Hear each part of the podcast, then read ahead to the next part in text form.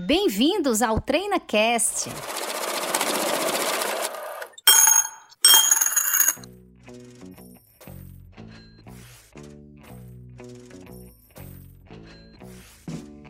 Olá, ouvinte do TreinaCast. Eu me chamo Paula Fradique, sou diretora de operações da Treinacom Negócios Empresariais. Seja muito bem-vindo ao 56 episódio da segunda temporada do TreinaCast.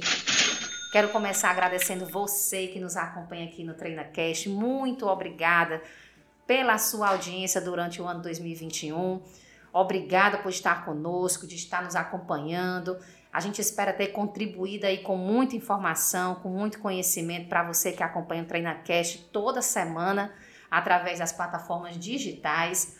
Quero aproveitar também para agradecer aqui o Renato Kleber, que fica sempre aqui na sonoplastia, na produção. Renato, obrigada pela parceria durante o ano 2021. E, gente, ó, para fechar o episódio, fechar o TreinaCast do ano de 2021, nesse 56º episódio, a gente vai falar de um tema muito interessante, um tema que está em alta. Estamos sendo muito demandados aqui na Treinacom acerca desse assunto, que é importante, as empresas precisam se preparar. A obrigação já está na porta, o ano já está encerrando. E a gente traz aqui para esclarecer todas as suas dúvidas. A gente recebeu muitas demandas, muitos e-mails relativos a, a esse assunto. Achamos interessante é, fazer um episódio dedicado para saúde e segurança do trabalho. Então, nesse 56 episódio, vamos falar sobre saúde e segurança do trabalho, uma obrigação que é agora para 2022, né? Muitas empresas vão ser alcançadas com essa obrigação a partir de janeiro desse ano.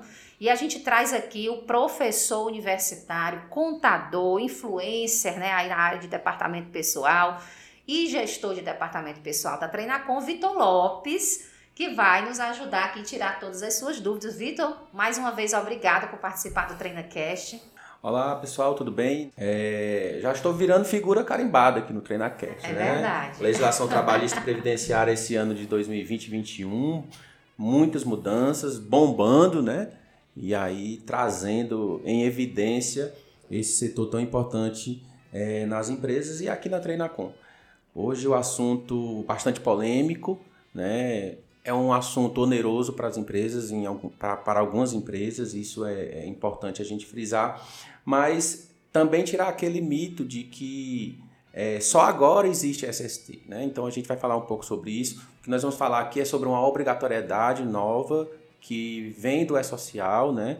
que é o novo sistema do governo federal de unificação das informações trabalhistas, mas que não substitui SST, que, que o passado é, não, não deixou de existir ou não deixa de existir. Então, a gente vai conversar um pouco sobre isso. Agradeço mais uma vez a Treinacom pelo convite. Espero agradece. poder contribuir aqui um pouco a respeito do assunto. Sem dúvida, tenho certeza que você vai responder aqui as dúvidas dos nossos ouvintes que enviaram para nós. E como você mesmo disse, é um tema é, polêmico, aparentemente novo, mas não é novo. E eu queria começar a gente esclarecendo aqui para você que está nos ouvindo, Vitor, o que é o SST, nessa sigla SST. O que seria exatamente o SST? A gente fala que não é um tema novo, então já é um tema que, é, em tese, as empresas já deveriam estar acostumadas né, a tratar sobre essa questão da saúde e segurança do trabalho. Isso. Como o próprio nome diz, saúde e segurança do trabalho, né? Uma responsabilidade que as empresas têm, é, os empregadores é, têm de cuidar da gestão da saúde dos trabalhadores. E isso envolve muitas coisas, né?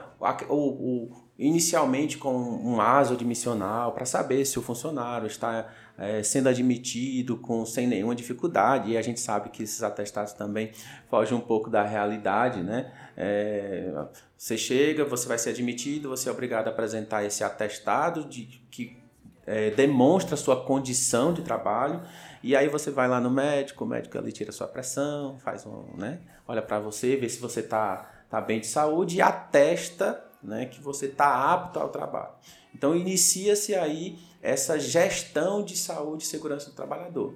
Quando ele chega na empresa, né, é, algumas as empresas são obrigadas a ter um médico do trabalho, ter um, um técnico de segurança do trabalho que vão elaborar programas que vão definir os riscos que aquele trabalhador vai ter dentro do seu ambiente do trabalho. Então, vamos lá, pegar um exemplo, ele vai trabalhar numa indústria, vai trabalhar com máquina, vai trabalhar com barulho, então precisa-se dar condições para que aquele trabalhador exerça a sua atividade sem nenhum tipo de risco ou minimizar ao máximo os riscos daquela atividade. Então, ele vai poder, vai ser obrigado a usar um equipamento de proteção individual? Vai. Ele vai ter que fazer alguns exames periódicos? Sim. Então, essa gestão dentro da empresa é condicionada a um médico do trabalho contratado por uma empresa ou uma clínica especializada né? E os programas elaborados por pessoas especializadas, médicos do trabalho, técnicos de segurança do trabalho, engenheiros do trabalho, que vão fazer essa gestão da saúde até o término do contrato ou indeterminadamente o tempo que o trabalhador ficar exposto. E aí, essa, e aí é justamente o que eu queria dizer, né? É fazer um pouco dessa diferença. Então, gestão de segurança do trabalho já existe há muito tempo, né? Desde até também da época industrial, né? Da, do período industrial, o crescimento do país, né? mudanças na legislação para garantir essa saúde do trabalhador. Né? A gente sabe que tem atividades também que o trabalhador, mesmo com todo o cuidado, com toda a gestão, eles possuem é, benefícios previdenciários, como uma aposentadoria especial, vão poder se aposentar mais cedo porque a atividade que ele exerce causou um dano à saúde dele, seja de imediato ou não. A gente fala de atividades periculosas, que o trabalhador vai ganhar um valor adicional pelo risco da exposição. Tem as atividades insalubres, que o trabalhador vai ganhando uma, uma doença ou um possível problema de saúde no futuro, que vai garantir essa aposentadoria especial. E tudo isso sempre existiu e vai continuar existindo. O que é que nós vamos tratar aqui hoje? O que é que nós vamos falar hoje? Nós vamos falar aqui com o advento do social, o governo federal ele está exigindo que algumas informações, e não é tudo, tá? são algumas informações, passem a ser transmitidas pelo social. E aí é uma obrigação acessória que nós estamos que nós estaremos cumprindo e já estamos cumprindo, porque o grupo 1 da social já está fazendo essa, esses envios. Então, é uma obrigação acessória nova, onde eu sou obrigado a enviar algumas informações, mas não é somente isso. SST é muito mais abrangente do que esses, do que esses eventos que nós vamos fazer agora. Então, é, primeiro ponto é esse, né? entender o que é SST e entender o que nós vamos fazer a partir do próximo mês, as empresas do grupo 2, do grupo 3, que são as empresas do lucro presumido e as empresas do Simples Nacional. Maravilha, professor Vitor Lopes. Eu acho que agora ficou esclarecido para você que está nos ouvindo que seria realmente saúde e segurança do trabalho e esclarecido que não é algo que está começando agora, novidade. Né? A novidade é só a informação indo aí para o E-Social, que aí esse sim é um projeto aí do governo, a gente está entrando na quarta etapa, né? Na quarta fase, não é isso, Vitor? De implantação do E-Social, e aí agora chegou a hora do saúde e segurança do trabalho. Existe um cronograma com prazos definidos. Você falou aí de empresas do lucro presumido, empresas do simples, não é isso? E como que é esse cronograma? Quais são os prazos? Quais que datas teriam que ser cumpridas? Já é agora, a partir do dia 1 de janeiro? Como é que funciona, Vitor? Isso. É, outra coisa legal também da gente falar do cronograma é porque o E-Social, ele já, ele já vem bastante tempo, né? E por conta da implantação das fases anteriores, muitas alterações e prorrogações já aconteceram. E o brasileiro, com aquele jeitinho de deixar para a última hora também, né, acaba complicando tudo isso. Nós já sabíamos que ia chegar esse momento.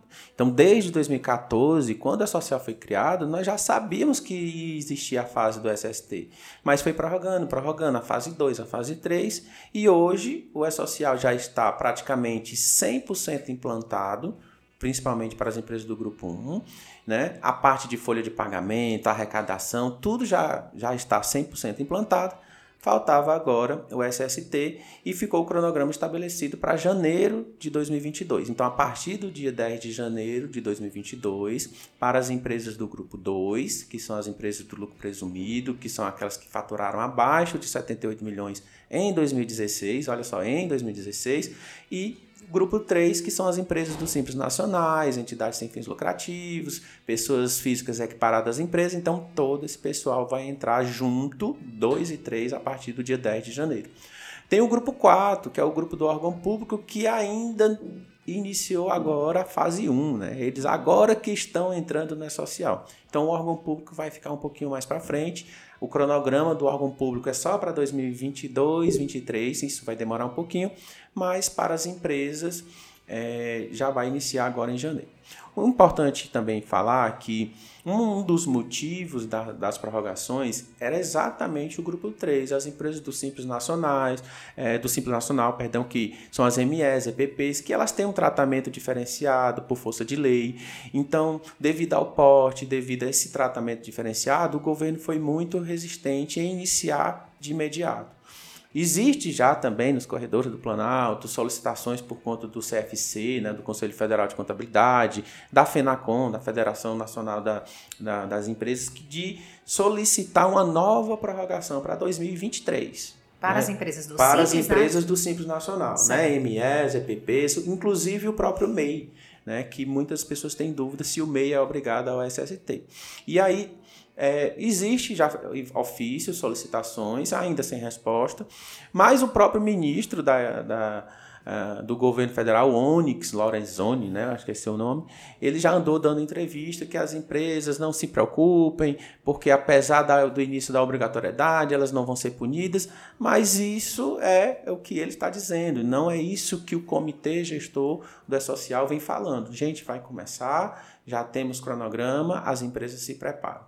Então, é, e por conta disso, eu acho que as empresas também têm que estar, já, já deviam estar preparadas, Sim. porque já sabiam Sim. que tudo isso iria acontecer. Então, a partir de, do dia 10 de janeiro de 2022, inicia o envio das obrigações. E para cada evento, existe um prazo de entrega. Então, vamos lá, se eu for enviar uma, um, um evento de um atestado, um, um atestado de alteração de função, de mudança de função, de, de retorno, a gente tem até o 15 dia do mês subsequente. Então, fatos que ocorrerem em janeiro terão até o dia 15 de fevereiro de 2022 para fazer esses envios. A CAT, a CAT ela já é um evento específico, porque a CAT é, com a social ela não mudou a sua legislação. Então o prazo de entrega continua aquele um dia útil após o ocorrido. Então a legislação previdenciária, né, ela não foi alterada. Certo. Apenas para o E-Social CAT continua com o mesmo prazo e os demais eventos até o dia 15 do mês subsequente. Importantíssimo a gente até deixar mais clarificada ainda essa questão do simples, porque, muito embora tenha esses ofícios, mas a gente reforça que a partir de 10 de janeiro, tanto entre as empresas do lucro presumido como as empresas do Simples Nacional, não é assim? Isso. É o que está oficialmente hoje formalizado, né? Formalizado. Né? Outro ponto importante também que precisa ser frisado e que corre aqui paralelamente junto ao cronograma da social é que durante o ano de 2019 e 2020, é, o governo federal estipulou um cronograma de alterações das NRs. Né, normas regulamentadoras de segurança e saúde do trabalho. E e esse cronograma ele foi muito afetado durante a pandemia. Então Sim. houve um atraso para o governo fazer a revisão das NRs, fazer as alterações necessárias. Por quê? Porque elas são muito antigas e elas estavam um pouco defasadas. Então não estavam conseguindo abranger o que hoje nós temos é, de, de empresas, de atividades novas. Então, por exemplo, a, nova, a NR1 ela fala da obrigatoriedade das empresas com relação aos programas. Então ela dizia lá assim, olha, as todas as empresas que possuírem pelo menos um empregado já eram obrigados a ter o PPRA, o PCMSO, fazer os laudos técnicos. E já ela já foi revisada e ela trouxe uma nova redação onde ela traz o seguinte, olha, as empresas do grau de risco 1 e 2, elas não precisam elaborar os programas desde que elas façam uma declaração onde elas se responsabilizam por essa informação. Né? Então elas deixam de, ter, de ser obrigadas a ter esses programas. E por conta dessas novas redações, da revisão das novas NAs, também houve prorrogação do, da fase 4 do SST. Então é uma coisa também que atrapalhou um pouco aí nesse cronograma.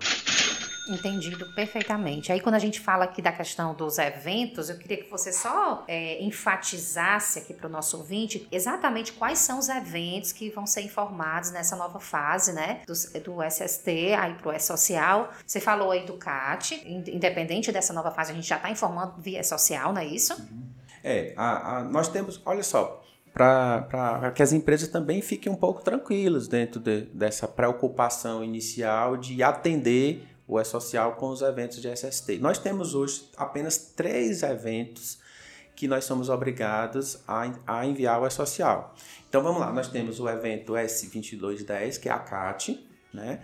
Nós temos o 2220, que é o monitoramento da saúde do trabalhador, e a gente vai explicar todos eles daqui a pouquinho. E nós temos o 2240, que são as condições do, dos ambientes de trabalho.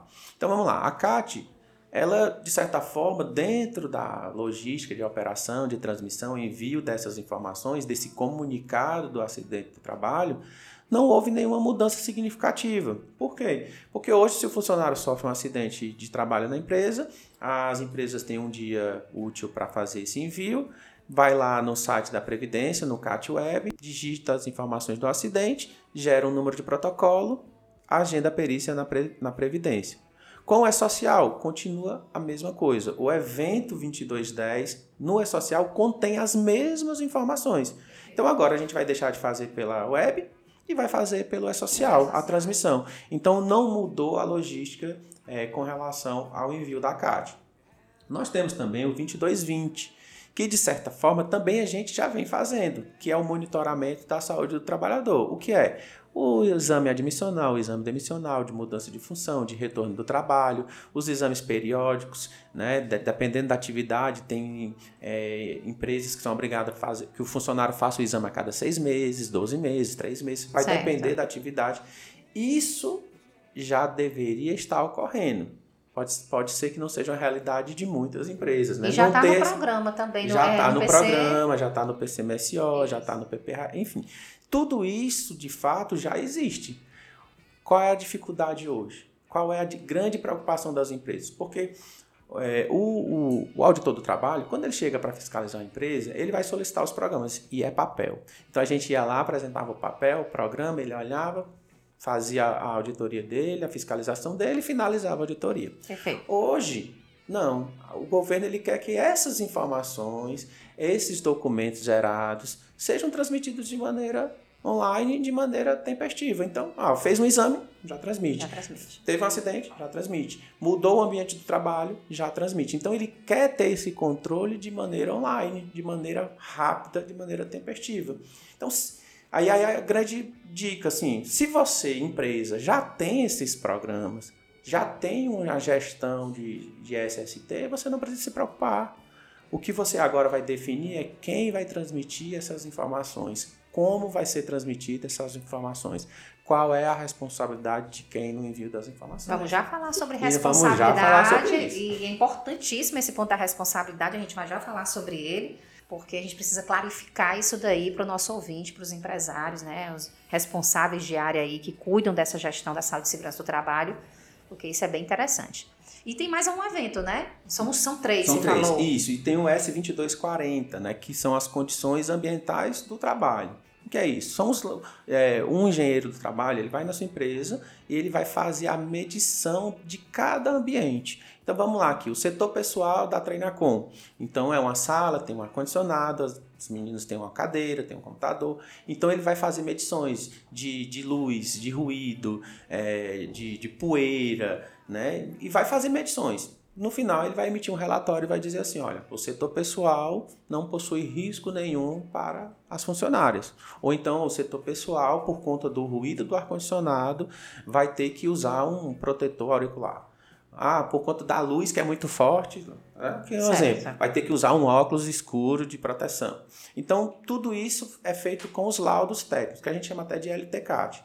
E aí ele vai fazer um relatório de todos os setores da empresa e de quem está trabalhando em cada setor. Perfeito. Pronto. Então, é, é as condições e quais são os fatores de risco que aquele trabalhador vai, vai estar exposto. Pronto. Então, essas informações, elas precisam ser transmitidas no 2240.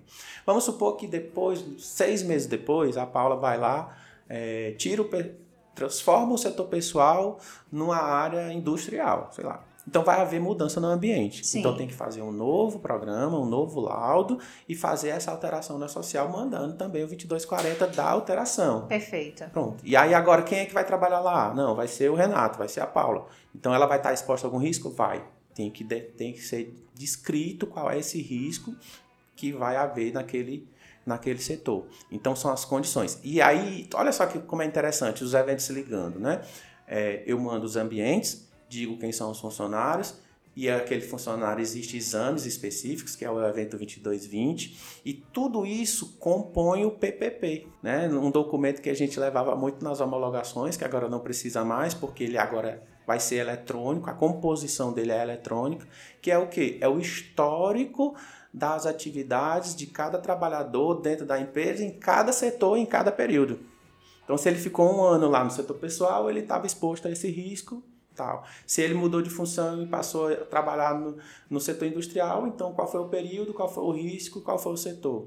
Tudo isso pelo evento 2240 e pelo evento 2220. É o famoso PPP. Maravilha. Aí eu pergunto a você, Vitor, que é uma pergunta, inclusive, que um ouvinte nos enviou. Quando a gente fala desses três eventos, a gente tem prazos definidos para cada evento desse, né? Isso. Então, quando a gente fala aqui do evento 2240, ele vai ser enviado em um momento específico ele não, e ele só vai ser reenviado se houver alteração no ambiente, é isso? Isso. Então, vamos lá. O evento 2240, ele é praticamente um, um evento inicial, né? Então, eu tenho um programa, já tenho os laudos, vou transmitir o evento 2240. Pronto. Ah, passou o ano inteiro, não houve mudança no ambiente, risco, nem nada. Eu não preciso fazer nada.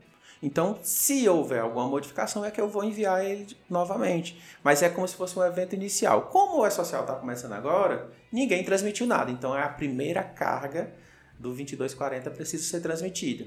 E aí é importante, a gente vai falar sobre a responsabilidade, porque são muitas informações técnicas informações de medição, de, de, de exposição, de risco, são coisas bem específicas para quem trabalha com isso. Então, nesse momento inicial, é muito importante que as empresas tenham pessoas especializadas para fazer essa transmissão. Outra coisa importante, o 2220 também, nós não temos nenhuma informação de atestado ou de exames periódicos não é social. Então nós vamos fazer a primeira carga inicial. E aí, ah, Vitor, mas não quer dizer que todo mundo tem que fazer um atestado novo, um exame novo agora, dia 10 de janeiro? Não. Se eu já tenho admitir um funcionário hoje e o atestado dele vale 120 dias, é esse que vai. Perfeito. A minha preocupação é quem está com os atestados em dias. Os periódicos os são periódicos, as principais preocupações. Né? Exatamente. Então, pronto. Eu tenho que iniciar esse primeiro momento com todos os funcionários com atestados em dia, válido. Um dia. Ah, ele foi admitido em maio.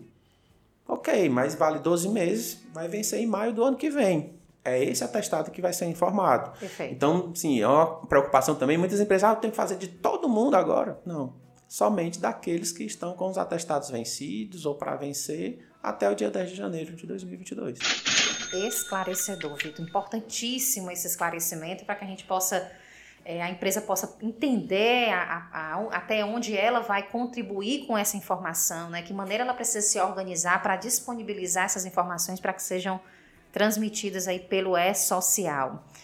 A gente está falando aqui, a, falamos, de certa forma, até falamos de como as empresas se adequar, né? Você está falando aí, já está falando que a empresa tem que manter a regularidade dos exames, e especialmente os periódicos, que a gente sabe que para a grande maioria das empresas, a gente está falando aqui de um grupo, né, de uma nova fase, que é aquele grupo de empresas do regime lucro presumido, empresas que faturam abaixo de 78 milhões, e as empresas do Simples Nacional.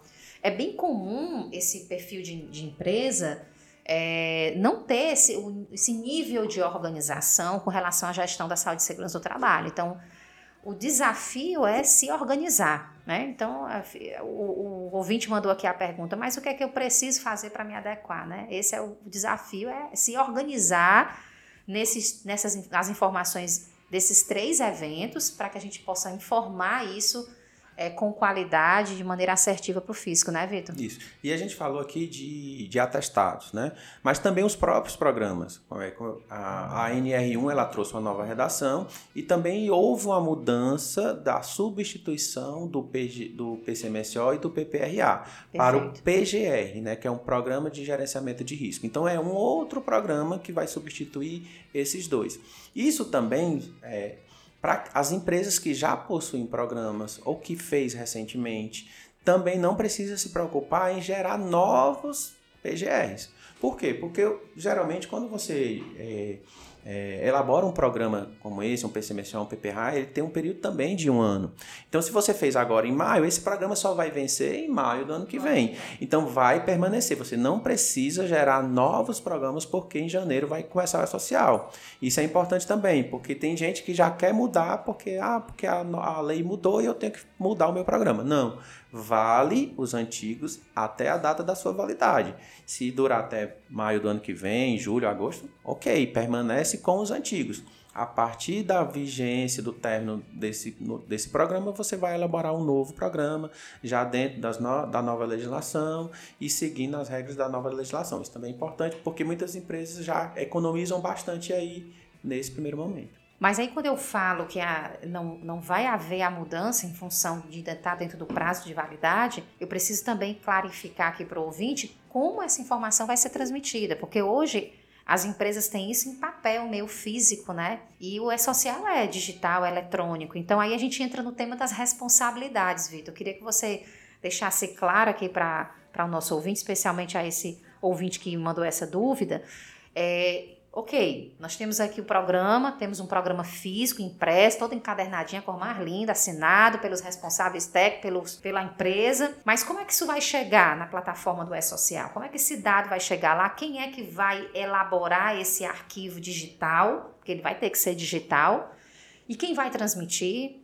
É importante a gente clarificar isso para né? Exato. É, o E-Social ele é administrado pela Receita Federal. Então, a, e a SERPRO, que é a empresa de processamento de dados da Receita, é ela que vai receber essas informações. Então, por ser da Receita Federal, essa, essas informações elas vão ser transmitidas via ECAC né? que é o programa da Receita Federal, que a gente realiza para contabilidade, faz muita coisa lá no ECAC. E é também lá que vai receber as informações da social. E aí, é, a, o primeiro passo que a gente precisa entender dentro dessa responsabilidade é, de fato, definir quem é o responsável, né? Assim, por quê? Porque SST sempre existiu e sempre foi de responsabilidade do técnico, do médico, do engenheiro de segurança do trabalho. Então, sempre essa responsabilidade existiu. Como tudo não era transmitido de maneira online, então, quando havia uma fiscalização, eles eram acionados, eles compareciam à fiscalização, a contabilidade, de alguma maneira, é, Participava, mas apesar de não ter muito o que fazer, porque não é a nossa expertise, não é a nossa atividade, mas a gente acompanhava, né? A gente acompanhava porque talvez a gente tivesse ali o recebimento de, de atestados, né? Por conta das admissões, demissões, mudança de função, e a gente acabava auxiliando né, essa, essa empresa especializada ou essa, essa equipe interna dos empregadores. Mas agora as informações precisam ser transmitidas para a social. E aí quem é que vai transmitir? É o departamento pessoal dos escritórios de contabilidade? Entendemos que não. Por quê? Porque não é nossa responsabilidade, não é nossa expertise. Então a gente tem que deixar claro para cada empregador que sempre essa gestão de SST, de SST é dele. Então ele precisa sim procurar uma empresa especializada se ele não tiver. Se ele já tiver, ele precisa informar que agora existe uma nova, uma nova fase a ser é, cumprida. As empresas de segurança do trabalho já estão cientes disso, porque eles também entendem que é o momento deles, então eles já estão aparecendo mais do que deveriam, e é isso também interessante. E aí eles vão as empresas vão conceder poderes no ECAC para essas empresas de segurança do trabalho para que eles possam fazer a transmissão das informações. Seja é, diretamente no E-Social, preenchendo a informação manual, seja dire diretamente por um sistema próprio de segurança do trabalho específico para transmitir essa informação, ou seja, de uma maneira compartilhada ali, não sei, com a contabilidade. Se a sua contabilidade tiver um módulo específico, né, que nem todos têm, também tem esse, esse, essa questão para tipo receber ali um XML, a contabilidade somente transmitir, enfim. Mas lembrando que a responsabilidade e o conteúdo das informações sempre é do empregador e da empresa especializada que ele contratou ou que ele tem internamente dentro do seu ambiente. Então, é importante frisar isso, né? Contador não é médico do trabalho, não contador não é técnico de segurança do trabalho, nem engenheiro. Nem engenheiro. Mas nós somos parceiros. Perfeito, perfeito. Agora, quando eu falo que a empresa especializada vai gerar esse dado é, de forma eletrônica, vai ter a permissão para envio disso via, via ECAC, eu estou falando do evento inicial, onde você vai dar essa primeira carga, e o evento de atualização. Quando, e quando eu falo dos outros dois eventos, que são eventos que eu considero de manutenção, né, dentro da minha percepção, uhum. eu tenho aqui os atestados periódicos, tenho os admissionais. Essa, esse envio desse dado, assim como o também do CAT, é feito pela assessoria contábil. É esse, a dúvida aqui do nosso ouvinte, quem vai fazer essa transmissão? Isso. Ainda vai permanecer com a equipe especializada do assunto. Né? É, mas, Vitor, alguém, alguém pode estar pensando assim, mas, Vitor, mais um. Eu fiz um atestado, eu não tenho que mandar para a contabilidade. É, o funcionário mudou de função, eu não tenho que mandar para a contabilidade. Tem, tem que mandar para a contabilidade. Mas a nossa responsabilidade não é com relação à saúde do trabalhador. Tá certo? A nossa responsabilidade é com relação, eu tenho que, aí é a responsabilidade da contabilidade, informar quantos dias ele vai ficar afastado. Por quê? Porque vai influenciar na folha de pagamento. Sim. Então, esse, esse mesmo documento, um atestado médico, um exame periódico, ele tanto tem que ir para a contabilidade, como ele também tem que ir para a empresa especializada. São pra... eventos distintos, São né? Eventos dentro do E-Social. A gente tem esse evento. Para mim é um evento de afastamento. Perfeito. Que, que simplesmente não é relacionado à saúde, mas relacionado ao tempo que ele vai ficar ausente da empresa e que vai influenciar na folha. Então, se ele pega um atestado de 30 dias, eu tenho que informar na minha folha para não pagar o salário dele. Certo. Então, essa mesma, essa mesma informação vai para os dois.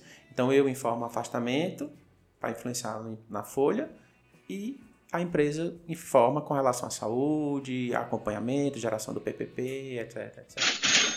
Perfeito, Vitor, perfeito. Importante esclarecer esses papéis, né, essas responsabilidades, até para que o próprio empresário, você que está nos ouvindo, que é empresário, que é responsável da área, especialista e também na, nesses programas, né, é, a gente possa clarificar esses papéis e que o empresário, né, que a empresa não sofra sanções por falta de cumprimento das obrigações. Então é muito importante a gente clarificar isso daí eu sei que é mais, você falou lá no início do episódio que isso vai gerar um custo para as empresas, né? Que as empresas não estavam com isso no seu planejamento, talvez financeiro. Mas é uma obrigação que chega para ficar, não tem jeito. O E-Social chegou e não, não vai nos largar.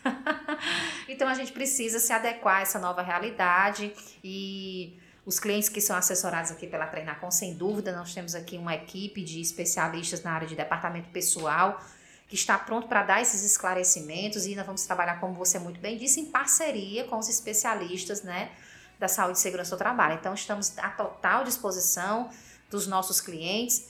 Né? Estamos aqui trazendo esse, essas informações para você que nos ouve, para você que nos, que nos segue, para você que nos acompanha, para que você busque, né, é, se você não for assessorado pela Treinacom, que você busque a sua assessoria a fim de clarificar também esses papéis, é, com a contabilidade e com a empresa especializada que lhe assessora.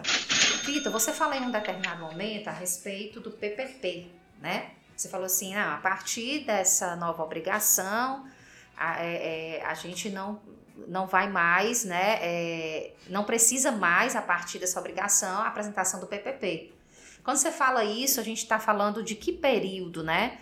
Vamos entrar aí é, em 2022 isso passa a contar em 2022 ou a gente precisa ter, manter os PPPs de períodos retroativos para, em caso de fiscalização, apresentar? Eu estou te fazendo essa pergunta porque é até minha, né? Eu achei interessante fazer, porque quando a gente fala de desobrigar, pode ser que todo mundo saia rasgando tudo e é.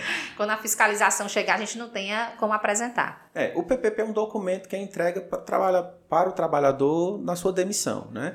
E ali naquele aquele documento é, traz o histórico da, da saúde dele, né, do, do, dos ambientes que ele trabalhou, das exposições do risco e se ele vai ter direito ou não a uma aposentadoria especial. Praticamente serve para isso.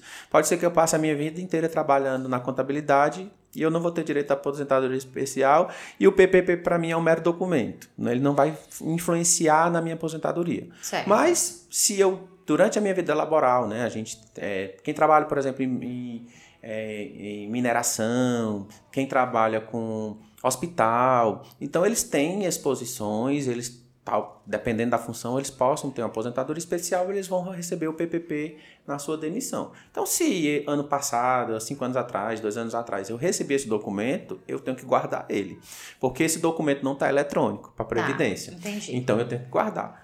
Quando eu for me aposentar, eu tenho que apresentar. Eu até brinco que eu recebi um PPP uns anos atrás e eu plastifiquei, porque uma coisa que a gente quer, se a gente tem que guardar, né? Então eu plastifiquei e grampeei com a minha certidão de nascimento, que é uma coisa que a gente não perde. Já, já percebeu que certidão de nascimento a gente não perde? É verdade. Pronto, pois eu grampeei o PPP.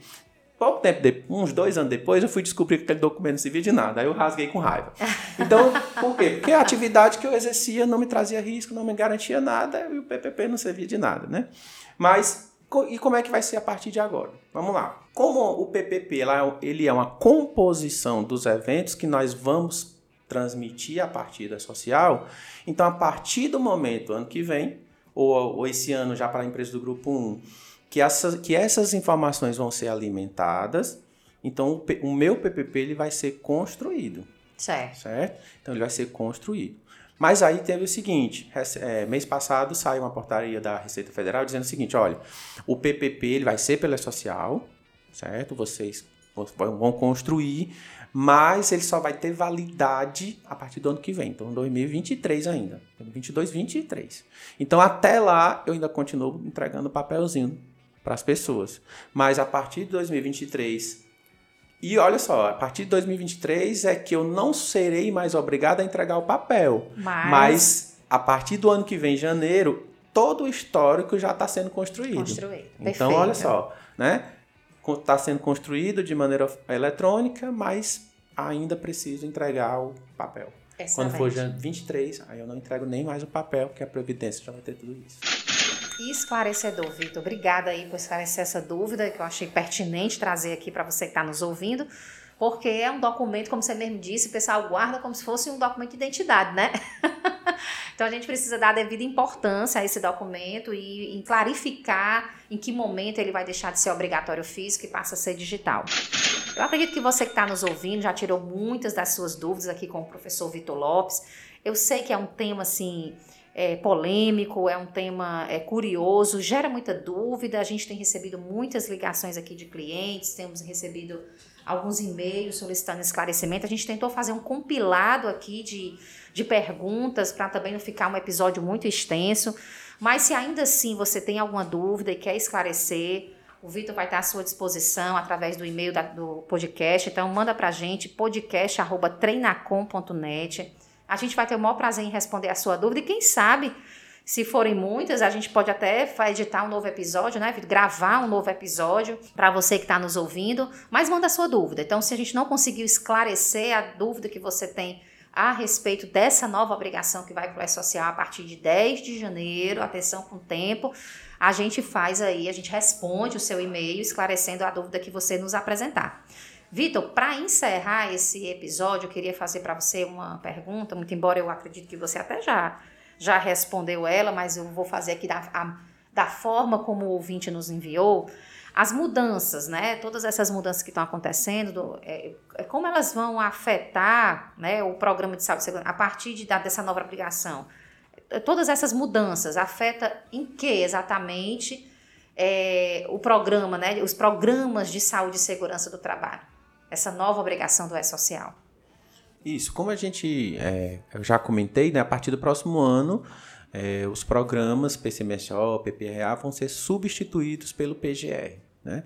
E aí a gente falou aqui do histórico, quem já existe esses programas anteriores vão permanecer válidos até terminar a sua vigência, e aí você já, no ano que vem, elabora esse novo programa é, já na legislação atual. Né? Então, é, a partir do ano que vem, tá certo? Essa legislação ela já tinha sido aprovada, né? a, a NR1, que fala dessa substituição dos programas, já foi aprovada, mas passa a valer a partir de 3 de janeiro de 2022 essa nova obrigatoriedade do PGR, da substituição dos programas, da responsabilidade é, das, das MES em fazer uma autodeclaração de responsabilidade, tirando a obrigatoriedade do dos programas, né? Então isso é bem interessante. É importante que você, é, empregador, né, empresário, é, se atente a essa, essa legislação, porque aí você vai verificar se você está obrigado ou não. Né? É importante, de certa forma, também assim, ah, Vitor, é, eu sou microempresa, empresa de pequeno porte, a minha atividade não tem risco, não. Não se também não faça a sua autoavaliação, né? É importante é você verdade. pegar uma orientação. Né? Às vezes você pode achar que o seu negócio não tem risco, né? Mas aí vem um, um, especialista e detecta algum risco. Verdade. Então aí, esse risco ele pode ser retirado também? Pode, antes de você fazer o programa, se você detectar um risco e conseguir resolver esse risco. É, antes de elaborar o programa, é possível. Então, é importante que essa orientação de um profissional qualificado nesse início. Que seja, tenha essa assessoria. Que tenha né, essa assessoria. Porque às vezes eu posso é, simplesmente não ter o risco, mas eu estou com o risco. Se eu corrigir, não preciso fazer os programas. Então, Verdade. eu faço a minha autodeclaração.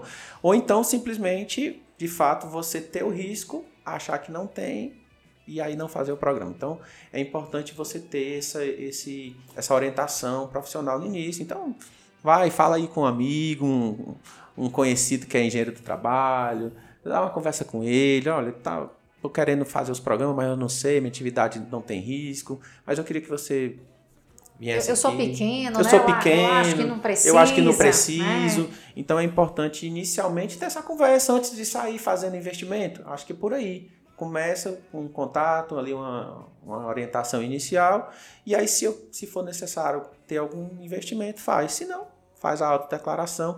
E é legal que a nova NR, Paulo, ela diz assim que é, olha, é muito delicado, né? Porque eu estou falando aqui de procurar uma orientação antes de tudo, né?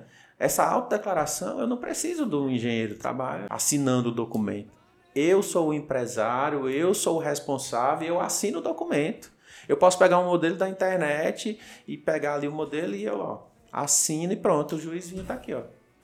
Se vai dar certo, se não vai, eu sou E essa autodeclaração, ela é transmitida pelo E-Social, Vitor? Não, não é, não é transmitida pelo E-Social. É um documento, porque você não tem risco, então você não vai transmitir nada. Okay. Né? Ah, outra, outra dúvida também muito comum, ah, mas eu não tenho funcionário, eu sou obrigado? Não, se você não tem funcionário, você não é obrigado. Porque você né? falou agora um ponto muito importante para a gente poder é, encerrar aqui e clarificar isso para o nosso ouvinte quando a gente fala de essa, da autoavaliação, né, de buscar o especialista para poder é, se classificar, né, se dizer se você realmente tem os riscos, é muito importante que o empresário, independente do seu porte, que ele tenha consciência que a partir do momento que ele tem um empregado, apenas um, né, ele também já passa por uma autoavaliação do próprio empregado. Sim. Né? Então, assim, às vezes é, é, é o na visão do empresário, daquele empregador, ele não tem risco na atividade, mas na visão do empregado, ele tem um risco.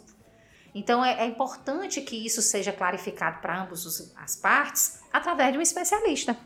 Exato. Né? É muito importante isso para que depois a empresa não venha a ter um problema trabalhista. Né? Você faz a autodeclaração dizendo de que não tem riscos e você recebe e vai ter uma reclamação trabalhista. Não, eu, eu, eu, tinha, eu estava suscetível a esse risco aqui, eu prestava essa atividade, existia esse risco lá no meu ambiente, Não, né? Então é, é, importante. Olha só como é interessante o que você está falando. O simples fato de fazer essa autodeclaração não quer dizer que você está fora da responsabilidade, não.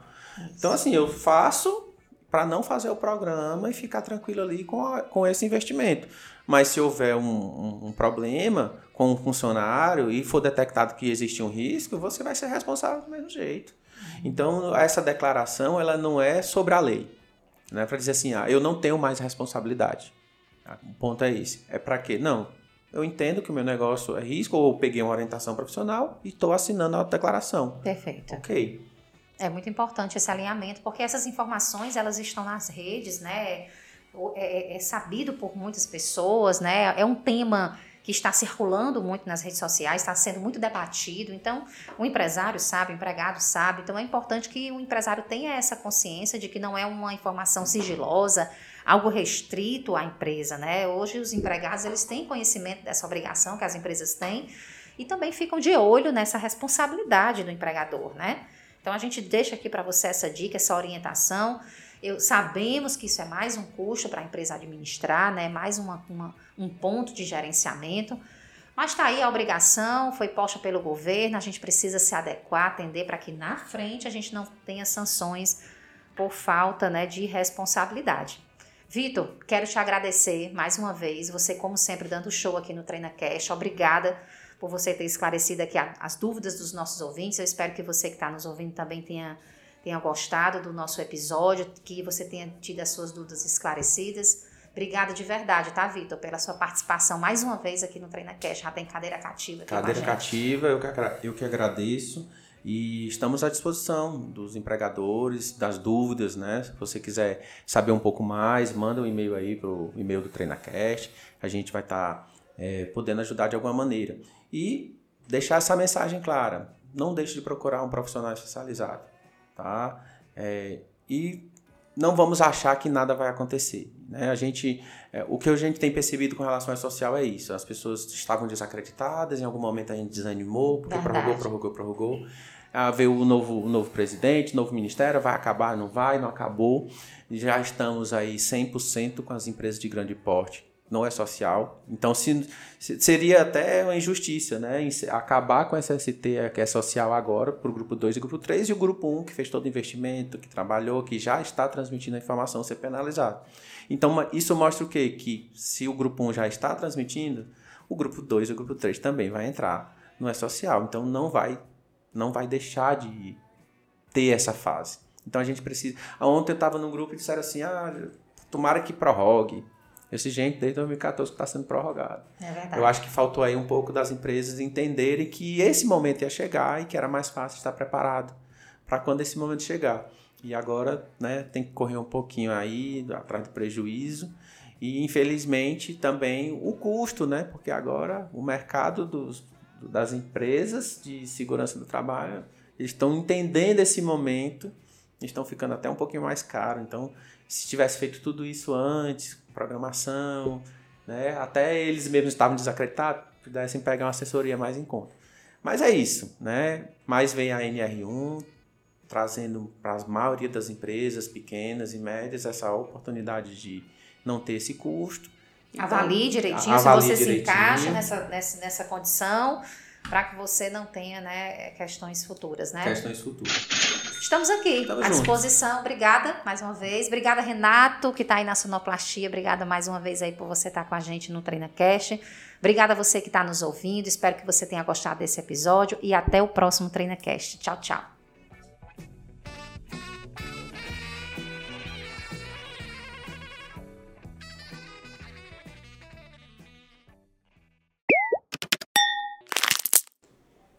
Excelente. Bate aqui.